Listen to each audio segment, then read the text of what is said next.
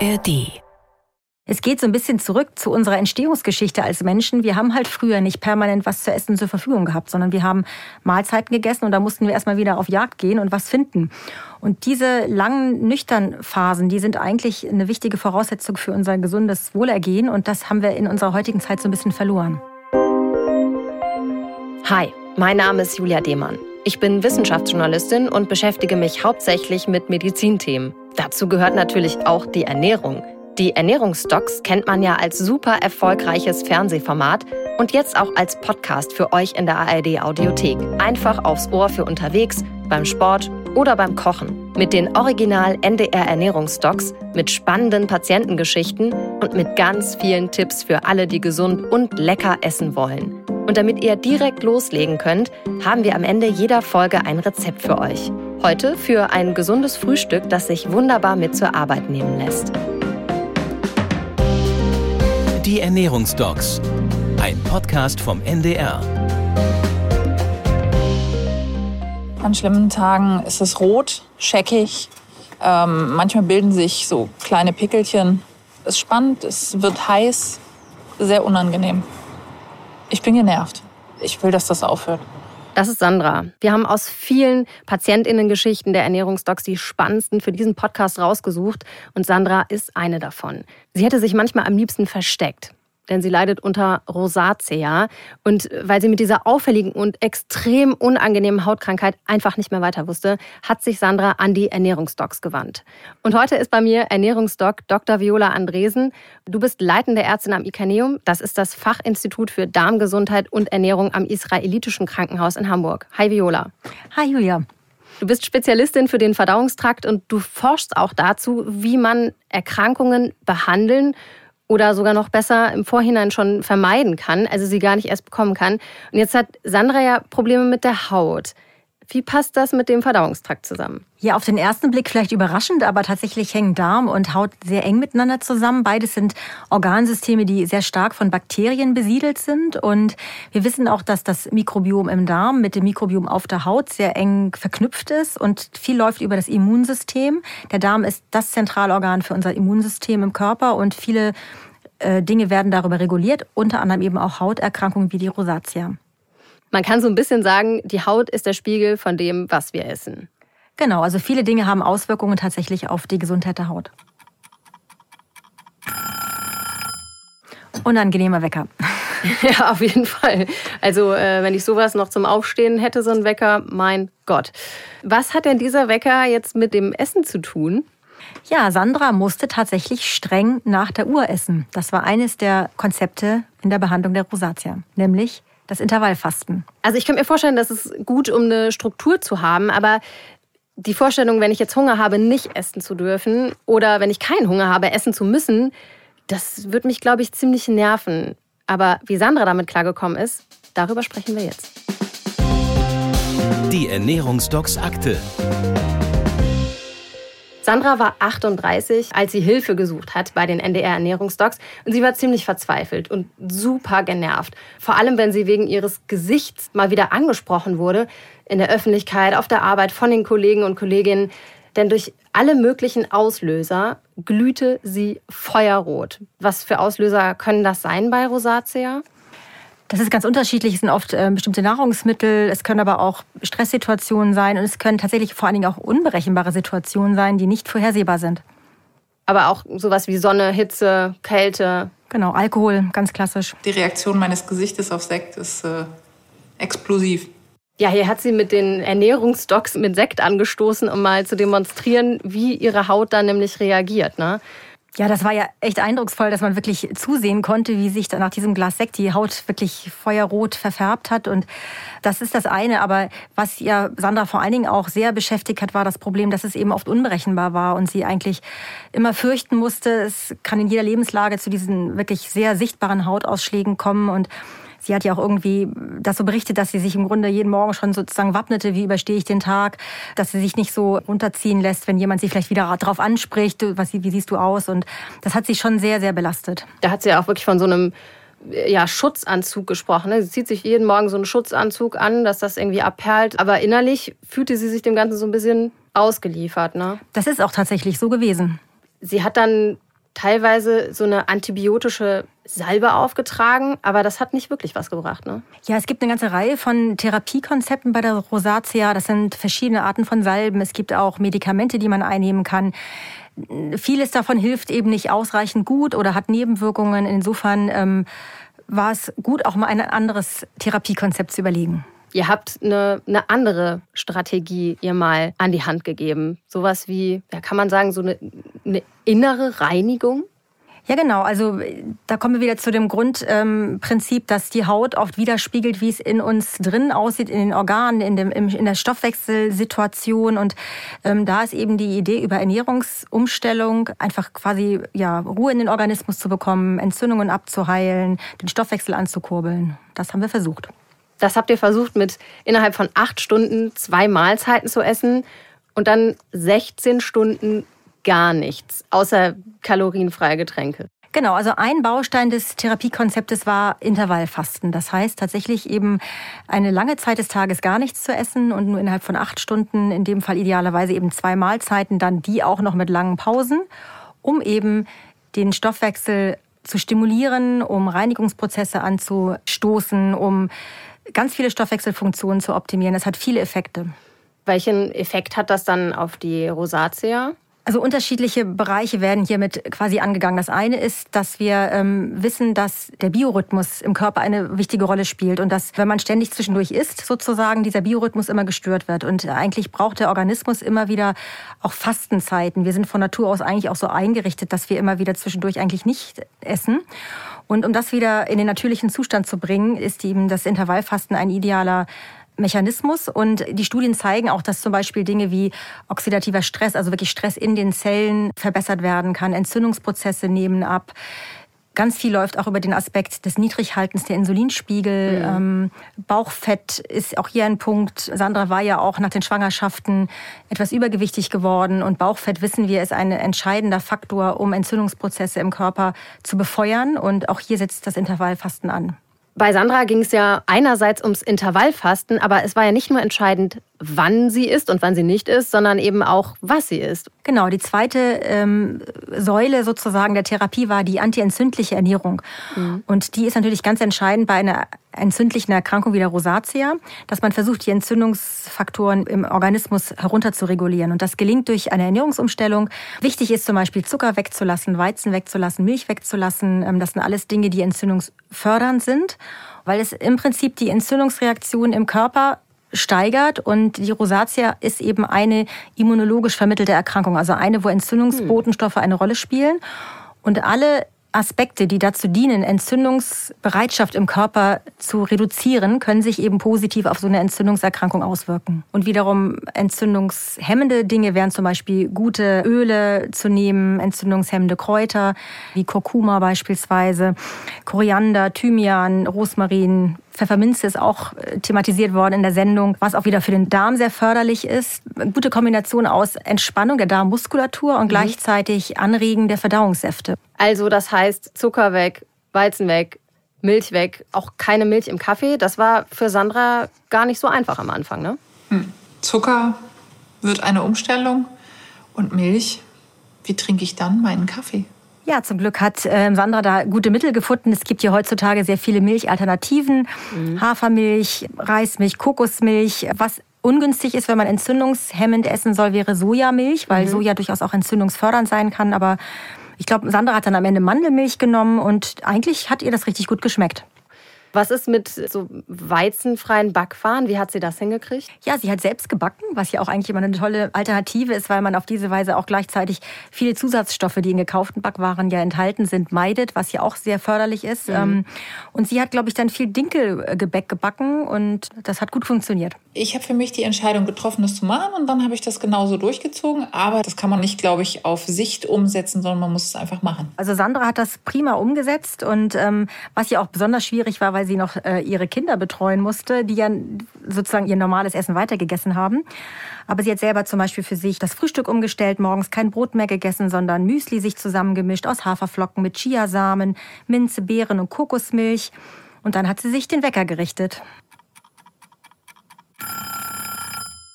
Ab jetzt acht Stunden für zwei Mahlzeiten und dann die lange Nachtpause. Und zwischen diesen Mahlzeiten gab es dann nur Getränke. Ja, das ist ganz wichtig, gerade beim Intervallfasten, dass man äh, genug Flüssigkeit zu sich nimmt. Das äh, fördert einfach die Verdauungsprozesse, die Stoffwechselanregung und es sorgt natürlich auch dafür, dass man ein Hungergefühl senken kann. Und natürlich gilt hier ganz klar kalorienfreie Getränke. Es sollten idealerweise sein Wasser oder Kräutertees. Was ich total spannend auch fand, war, du hast es eben schon mal angesprochen, sie hat ja auch für ihre Familie wirklich gekocht, ja, äh, und hat dann Nudeln gekocht, aber die hat sie wirklich nicht, ähm, also ich koche zum Beispiel Nudeln auch nicht nach, nach Timer, sondern ich probiere dann, ist sie jetzt gar oder nicht. Das hat sie nicht gemacht, äh, nicht mal eine einzige Nudel hat sie gegessen. Sie war da sehr strikt, hat das dann wirklich ihre Töchter probieren lassen, für die sie die Nudeln gemacht hat. Sie selber hat dann die Dinkelbrötchen gegessen. Und was ich unglaublich faszinierend fand, Sie war dann mit ihren Töchtern im Café und da gab es frische Waffeln und Crepe und das duftet ja so herrlich. Da läuft einem ja das Wasser im Mund zusammen. Und sie hat es nicht gegessen. Genau, sie hat dran geschnuppert und hat dann für sich tatsächlich auch festgestellt, dass es für sie auch ein Genuss ist, einfach nur dran zu schnuppern. Das war ganz großartig. Es befriedigt quasi diese, diese Lust, es selber zu essen, finde ich. also da, äh, das, davor habe ich echt großen Respekt. Ja, aber das Tolle ist, dass diese Konsequenz bei Sandra hat sich wirklich ausgezahlt. Schon innerhalb von wenigen Wochen sind die Hauterscheinungen deutlich zurückgegangen. Das war wirklich ganz toll zu sehen. Und beim Abschlusscheck war ja nicht nur sie, sondern auch ihr Mann Sven ziemlich begeistert. Wenn man jetzt so die Monate zurückblickt, ihre Haut hat sich verändert, ihr, ihre Statur hat sich verändert. Also es hat sich gelohnt. Ja, das hat sie wirklich ganz toll gemacht. Und Sandra hat ja auch nicht nur die Haut verbessert, sondern sie hat 20 Kilogramm abgenommen. Und Insgesamt ist natürlich der ganze Stoffwechsel dadurch viel, viel besser geworden. Und das sieht man eben in der deutlichen Besserung der Haut. Aber sie hat sich auch insgesamt natürlich viel besser gefühlt. Also das war schon großartig. Sie hatte am Schluss nur noch ganz bisschen Rötungen um die Nasenflügel herum. Und alles, was so großflächig war, das war komplett verschwunden.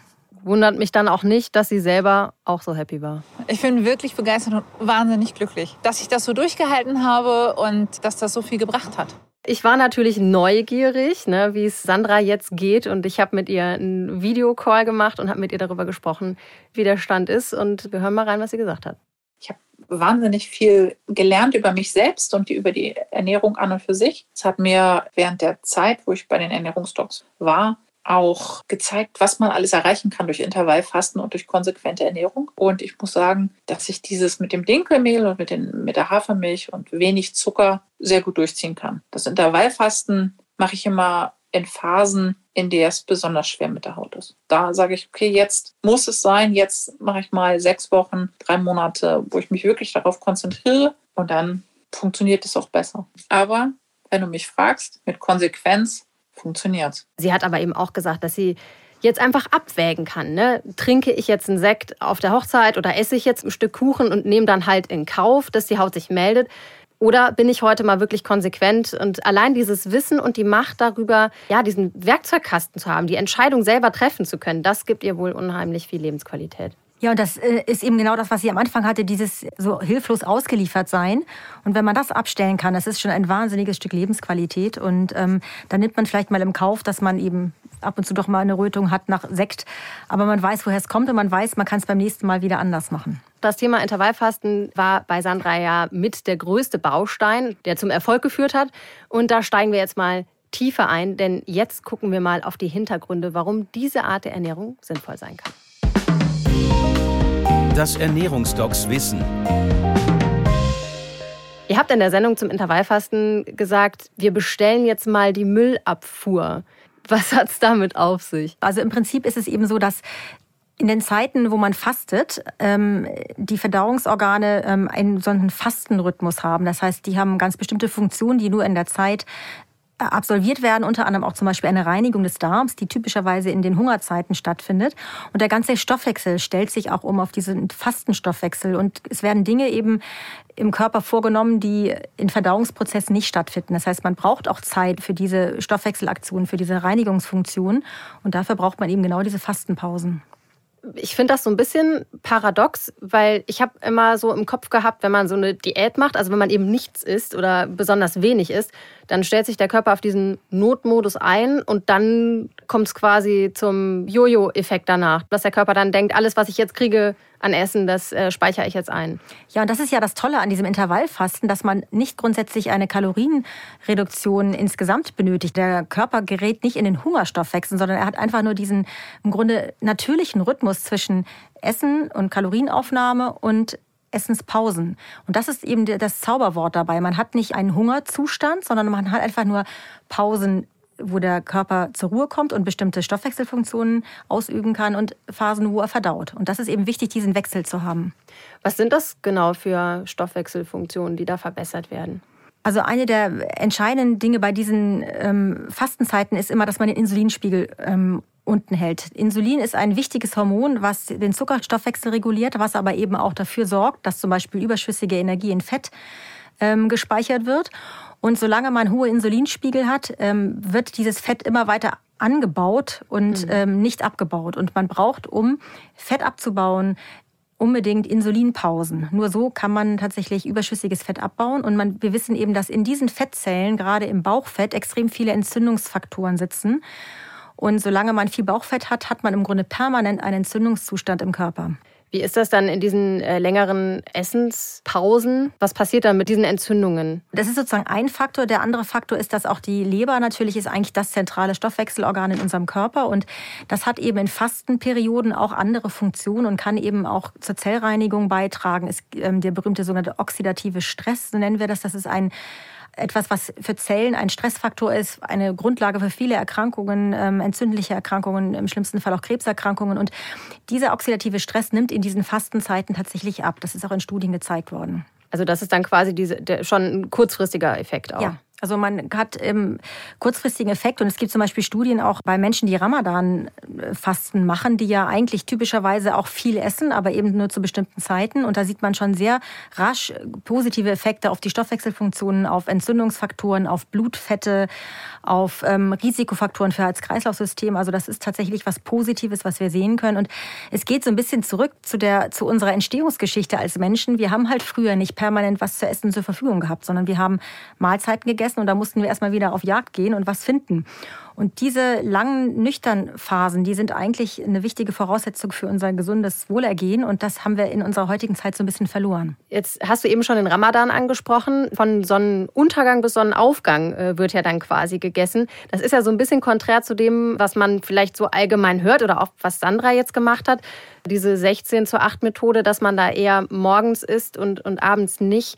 Gibt es da irgendwas, was vorteilhafter wäre oder ist das egal, wann man isst und wann nicht? Also ich glaube, ganz wichtig ist, dass man gucken muss, dass man es durchhalten kann. Und deswegen muss man unglaublich genau darauf achten, was hat man selber für einen Lebensrhythmus und mhm. wie passt das rein, damit es überhaupt realisierbar ist. Also es ist ja nicht in jedem Lebensrhythmus realisierbar. Und letztendlich ist die ideale Zeit, so haben wir es ja auch, im, oder empfehlen wir es ja oft, dass man um 10 Uhr isst, also ein spätes Frühstück und mhm. um 18 Uhr ein frühes Abendessen, idealerweise dazwischen auch gar nichts. Und dann hat man eine lange Nachtphase. Aber wenn man jetzt zum Beispiel im Schichtdienst arbeitet oder irgendwelche anderen beruflichen Herausforderungen, abends DJ in der Disco beispielsweise, dann hat man natürlich einen völlig anderen Lebensrhythmus und dann kann man auch das Intervallfasten natürlich anders gestalten. Und es ist in Studien nicht klar, welches System besser ist. Ich glaube, das Wichtigste ist, dass man es durchhalten kann. Und wenn es irgendwie einzurichten ist, dass man eine lange Nachtphase hat, weil man weiß, im Schlaf baut der Körper auch viel Fett ab. Das ist eine sehr wichtige Phase für einen gesunden Stoffwechsel. Auch ausreichend Schlaf im Übrigen, das ist auch sehr förderlich. Insofern sollte man möglichst eben äh, das schon so das sagen, dass er eine lange Nachtruhe mit, mit Fasten hat. Ja, es schläft sich ja auch nicht so richtig gut mit so einem ganz vollen Bauch. Ne? Die genau. Erfahrung mache ich leider auch immer wieder. ähm, ja, aber das ist ja auch nicht die einzige Methode, die es gibt. Ne? Es gibt ja auch noch andere äh, Intervallfastenmethoden, oder? Ja, es gibt im Grunde verschiedene. Es gibt so, äh, also die so gängigen sind einmal diese 16 zu 8 Methode, dann gibt es noch diese, wo man es tageweise macht, zum Beispiel zwei Tage die Woche. Mhm. Dann sagt man so 5 zu 2, ähm, wo man an zwei, also an fünf Tagen letztlich völlig normal ist und an zwei Tagen Kalorien reduziert und dann möglichst dort auch ähm, möglichst keine ähm, schnell wirksamen Kohlenhydrate, um wieder diesen Insulinspiegel ähm, niedrig zu halten. Also Nudeln und sowas. Genau, und mhm. das sind ähm, und dann gibt es auch Leute, die, die zum Beispiel ganze Tage dann gar nichts essen und dann an anderen Tagen wieder normal essen. Also es gibt verschiedene ähm, Varianten. Also eine ganz harte Variante ist, dass man wirklich jeden Tag abwechselt, einen Tag normal ist, einen Tag möglichst wenig ist. Ähm, das muss man wirklich auch im Einzelfall gucken. Da frage ich mich jetzt so ein bisschen, wenn ich stundenlang nichts esse, ich nehme ab. und ich sollte vielleicht gar nicht so viel mehr abnehmen. Also ist das wirklich für jeden was? Nein, auf gar keinen Fall. Es gibt sicherlich Situationen, wo Intervallfasten nicht angebracht ist. Also es ist natürlich schon so, man sagt zwar, Kalorienreduktion ist nicht das Hauptkriterium des Intervallfastens, aber natürlich nehmen die allermeisten Menschen dann doch auch weniger Kalorien zu sich, weil man einfach nur zwei Mahlzeiten zur Verfügung hat mhm. und sich da ja auch jetzt nicht den Bauch vollschlagen soll. Das heißt, man muss schon ein bisschen gucken, was hat man für eine Ausgangslage. Ähm, aber häufig sind ja genau diese ganzen Entzündungsfaktoren, die wir, die wir betrachten bei Menschen, die auch übergewichtig sind, die genau eben dieses vermehrte Bauchfett haben, für die ist das ja auch geeignet. Und ähm, die schlanken Leute haben häufig gar nicht diese Entzündungskrankheiten. Da muss man sicherlich im Einzelfall gucken. Und wenn man natürlich schwere Grunderkrankungen hat, eher untergewichtig ist, dann sollte man andere Methoden anwenden. Wer sollte es wirklich vielleicht besser nicht machen? Oder zumindest mit dem Arzt oder der Ärztin besprechen? Also alle Menschen, die letztendlich äh, chronische Erkrankungen haben, Herz-Kreislauf-Schwächen, Krebserkrankungen, ähm, die irgendwie generell auch vielleicht niedrigen Blutdruck haben, die vielleicht auch zu Unterzuckerung neigen. Das sind sicherlich alles Situationen, wo man auf jeden Fall mit dem Arzt erstmal sprechen sollte. Ist das für mich eine Methode? Und es gibt auch noch abgeschwächte Varianten. Es gibt zum Beispiel auch die sogenannte Insulintrennkost, wo man durchaus normale Mengen an Mahlzeiten isst und auch ausreichend sich ernährt, aber zum Beispiel eben nur Dinge weglässt, die den Insulinspiegel mhm. ansteigen lassen. Und ähm, also es gibt eben auch da noch abweichende Methoden, die auch für solche Leute vielleicht geeignet sein können. Schwierig ist auch immer, und das müssen wir auch jetzt im Blick behalten, dass auch Essstörungen natürlich ein, ein Thema sein können. Mhm. Und ähm, wir sehen das zunehmend ähm, auch wirklich bei unseren Patienten, dass die, dass die Essstörungen sehr stark zunehmen und gerade auch der Versuch, vielleicht sich besonders gesund zu ernähren oder Dinge wegzulassen, häufig auch in Essstörungen münden können oder Ausdruck einer Essstörung sind. Da muss man dann wirklich auch ganz genau gucken und äh, Menschen, die jetzt zu Essstörungen neigen oder eine haben oder hatten, Genau. Den sollte man wahrscheinlich man, auch wirklich davon abraten. Da muss man auf jeden Fall vorsichtig sein. Und wenn ich mir jetzt vorstelle, ähm, ich habe jetzt vielleicht so eine, ähm, eine Grunderkrankung und äh, habe aber dann eben auch so eine entzündliche Erkrankung, wo das helfen könnte, zum Beispiel Rosacea, was würde man so einer Person raten? Also wir hatten ja in der Sendung letztendlich auch diese zwei Säulen, nämlich auch die entzündungshemmende Ernährung und die geht ja in jedem Fall immer. Dann würde ich vielleicht erstmal nur den Teil äh, unseres Konzeptes versuchen und das Intervallfasten etwas in den Hintergrund rücken. Also das heißt Weizen weglassen, Zucker möglichst Zucker meiden, viel Ballaststoffe, gesunde Öle, sich eiweißreich ernähren. Also das ist ein ganzes Potpourri von Dingen, entzündungshemmende Kräuter ergänzen und das ist eine Methode, die man auch eigentlich fast allen Menschen empfehlen kann. Dagegen spricht überhaupt nichts. Wenn ich jetzt eine Person bin, für die sich Intervallfasten eignet, worauf muss ich dann achten? Gibt es da so ein paar Tipps? Ja, also auf jeden Fall wichtig ist, dass man genug trinkt während der ganzen Zeit. Also äh, idealerweise natürlich kalorienfreie Getränke wie Wasser oder Tees. Man sollte an den Mahlzeiten, die man isst, sich jetzt nicht den Bauch vollschlagen, sondern die sollten auch eine normale Portionsgröße haben, um einfach auch da die Verdauung nicht, äh, die Verdauungssysteme nicht zu stark zu belasten. Man muss auch gucken, wie geht's einem damit, ne? dass man jetzt mhm. nicht, äh, wenn man jetzt zum Beispiel Krankheitsphasen hat oder so, dass man dann auch vielleicht guckt, dass man nicht in irgendwelche Hungerlöcher gerät. Idealerweise ist eben auch die Mahlzeiten so zu gestalten, dass man eben keine Hungerlöcher bekommt. Das heißt also sehr eiweißreich, sehr gemüsehaltig, ballaststoffreich, Dinge, die lange satt machen, um eben auch gut diese nüchternen Phasen zu überstehen. Bewegung spielt da sicherlich auch eine Rolle. Gibt es da was, was ich beachten muss? Generell gilt, regelmäßige körperliche Bewegung ist immer gut. Man, wenn man vorher nie Sport gemacht hat oder sich bewegt hat, langsam anfangen, nicht jetzt sofort den Marathonlauf. Treppen steigen, statt den Fahrstuhl zu nehmen, spazieren gehen, ähm, lieber mal einen Gang mehr als einen Gang weniger ist ideal. Ja, Viola, jetzt haben wir von dir gehört, wie Intervallfasten funktioniert und was man dabei beachten muss und äh, ja, warum es auch kombiniert mit dieser entzündungshemmenden Ernährung, vor allem bei Rosacea, dann hilfreich ist. Dafür haben wir natürlich für euch noch leckeres Rezept vorbereitet, so wie ihr es von den Ernährungsdocs kennt. Das Ernährungsdocs-Rezept. Weizen und Milch ist Sandra völlig von abgekommen. Ihrer Haut zuliebe hat sie jetzt ja, völlig neue Frühstücksrezepte ausprobiert. Frühstück wahrscheinlich auch deshalb gut, weil das war ihre erste Mahlzeit nach dieser langen Nachtpause. Das musste dann viel sein, das musste lecker vor allem, glaube ich, auch sein. Da hat sie sich mit Sicherheit drauf gefreut. Und, und eben auch sättigend, ne? dass sie dann einfach nach dieser Mahlzeit wirklich die nächsten acht Stunden gut durchhält, ohne in ein Hungerloch zu kommen. Jetzt haben wir hier einen wunderschönen Korb stehen mit so allerlei schönen Dingen drin. Ich sehe Äpfel und Pflaumen und Clementinen. Kokosmilch haben wir auch noch, Quinoa. Mhm. Also alles Zutaten, aus denen man ein leckeres Rezept zubereiten kann. Nämlich den Quinoa-Pudding mit Kokos. Genau, Quinoa ist ja ein, quasi ein Getreideersatzprodukt, was aber eben kein Getreide ist, ballaststoffreich und wunderbar als Basis geeignet. Quelle für Proteine steht hier auch auf der Genau. Quinoa-Verpackung drauf. Das ist ja jetzt ein Pseudogetreide. Kann ich das denn wie Getreide verarbeiten? Ja, man kann daraus wunderbare Sachen machen. Ähm, Also man kann jetzt, wie gesagt, Pudding machen. Das hat auch ähm, wie so eine Art Stärkeersatz. Und sie hat daraus einen Pudding gekocht mit Kokos. Was hier jetzt noch ist, ist ähm, Kokosmilch, das Fruchtfleisch mit Wasser gemischt, Richtig, ich. genau. Ne? Mhm, Das ist was ganz anderes als das andere. Das ist ja eher Kokoswasser und das ist wirklich Kokosmilch. Das hat einen guten Fettanteil, aber eben ähm, gesunde Fette und dadurch auch geeignet, um lange satt zu machen. Es hat irgendwie so einen süßen Geschmack, ohne dass es Zucker enthält. Also es ist eigentlich für viele Gerichte ähm, eine tolle Ergänzung. Okay, also auch wenn es fettig ist, ist es gesund. Und die haben nicht nur Kokosmilch hier drin, sondern auch Kokosjoghurt. Und den, Viola, würde ich jetzt ganz gerne mal probieren. Machst du mit? Ja, klar. Hat schon mal eine sehr schöne Konsistenz, finde ich. Total lecker. Ja, man muss es wollen. Also, es mag ja nicht jeder Kokos, aber wenn man Kokos mag, finde ich das total lecker. Also da ist eben auch keine Kuhmilch drin. Das war ja auch ein bisschen problematisch bei Sandra oder ist eben auch häufig problematisch bei entzündlichen Erkrankungen. Ja, und sie hat ja auch berichtet jetzt in ihrem Telefonat, dass sie das auch immer noch macht. Das heißt, das ist etwas, was ihr wirklich auch langfristig was gebracht hat und deswegen verzichtet sie immer noch auf Kuhmilch. Probieren kann man das auf jeden Fall mal, so ein, so ein äh, Kokosjoghurt. Ich glaube, wenn man sich ähm, auf so eine Ernährungsumstellung einlässt und ähm, sich plötzlich solche Rezepte auch mal anguckt und auch anfängt rumzuprobieren, das sehen wir ja bei vielen unserer Kandidaten, dass sie auch eine totale Freude entwickeln und ähm, ganz andere Geschmackserlebnisse uns berichten. Und ähm, das ist, glaube ich, ein, ein wichtiger Baustein, um so etwas langfristig durchzuhalten. Ich habe heute gelernt, Intervallfasten kann vielen Menschen gut tun.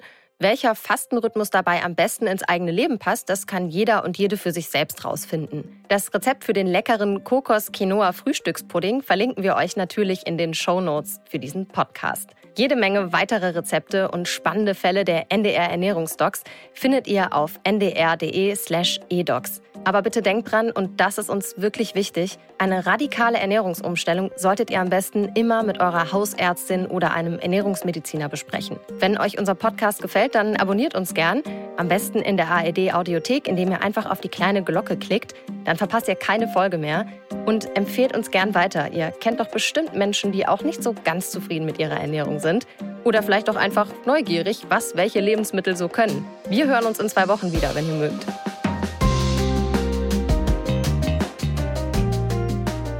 Wenn euch das Thema gesunde Haut noch weiter interessiert, dann hört doch mal rein beim Podcast Frag dich fit. Im Gesundheitspodcast beantworten WDR-Journalistin Anne Schneider und Doc Esser die Fragen ihrer Hörerinnen und Hörer. Die Frag dich fit-Folge zur gesunden Haut verlinken wir euch in den Shownotes. Darin geht es unter anderem um die Frage, ob sich das Hautbild mit einer bestimmten Ernährung verbessern lässt. Frag dich fit findet ihr auch in der ARD Audiothek und überall, wo es Podcasts gibt. Und jetzt macht's gut, bleibt gesund und lasst es euch schmecken. Die Ernährungsdocs, ein Podcast vom NDR.